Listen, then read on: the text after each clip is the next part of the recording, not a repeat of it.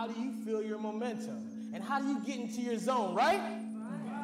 And I'm glad you asked. There's three things, and you better catch it. My mama used to tell me that people love to watch the fire burn. There's one thing I know about life, one thing that I know about life. It's a guarantee. Change is inevitable. As much as you want to be in your comfort zone, as much as you would like to be stable, as much as you would like to have a comfortable environment, the realization is everything changes. Here's my last one. My last one. Carl, Carl, you gotta give me that term again. Uh, spontaneous combustion, right? Right. And what happens is. When a fire starts to burn, right, and it starts to spread, she gonna bring that attitude home. You don't wanna do nothing with their life. When a fire starts to burn, right, and it starts to spread, she gonna bring that attitude home. You don't wanna do nothing with their life. When a fire starts to burn, right, and it starts to spread, she gonna bring that attitude home. You don't wanna do nothing with their life. When a fire starts to burn, right, and it starts to spread, she gonna bring that attitude home. You don't wanna do nothing with their life. When a fire starts to burn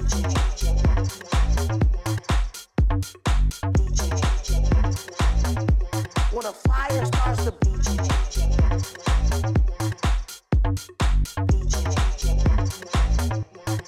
fire starts to burn, right, and it starts to spread, she gonna bring that attitude home. You don't wanna do nothing with their life. When a fire starts to burn, right, and it starts to spread, she gonna bring that attitude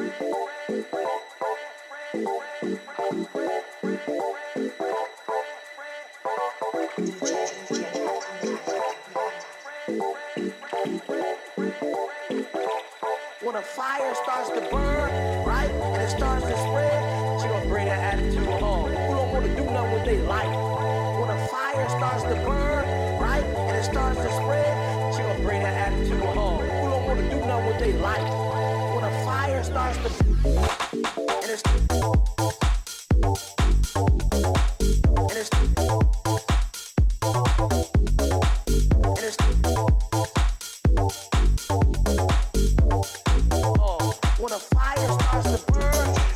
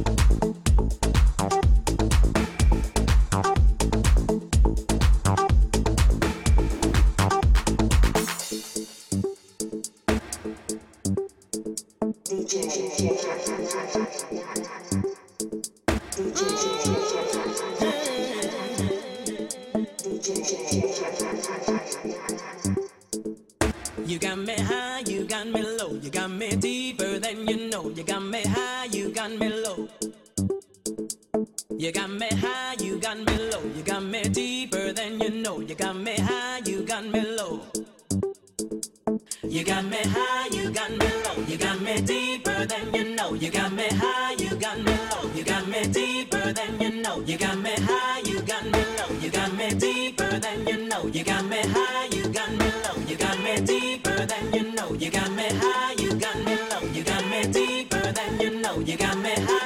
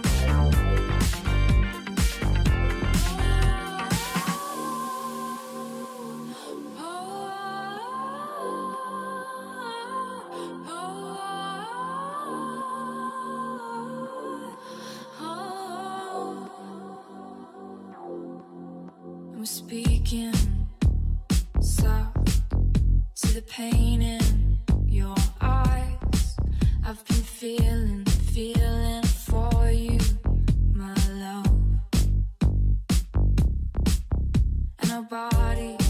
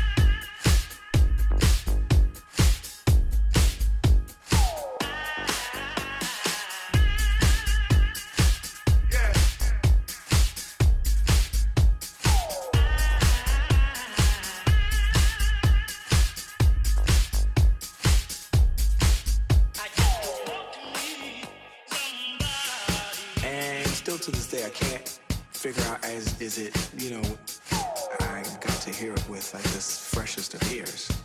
And I was just blown away. I was like, wow, I love that and I can't believe I'm on it. And you will remember nothing after this.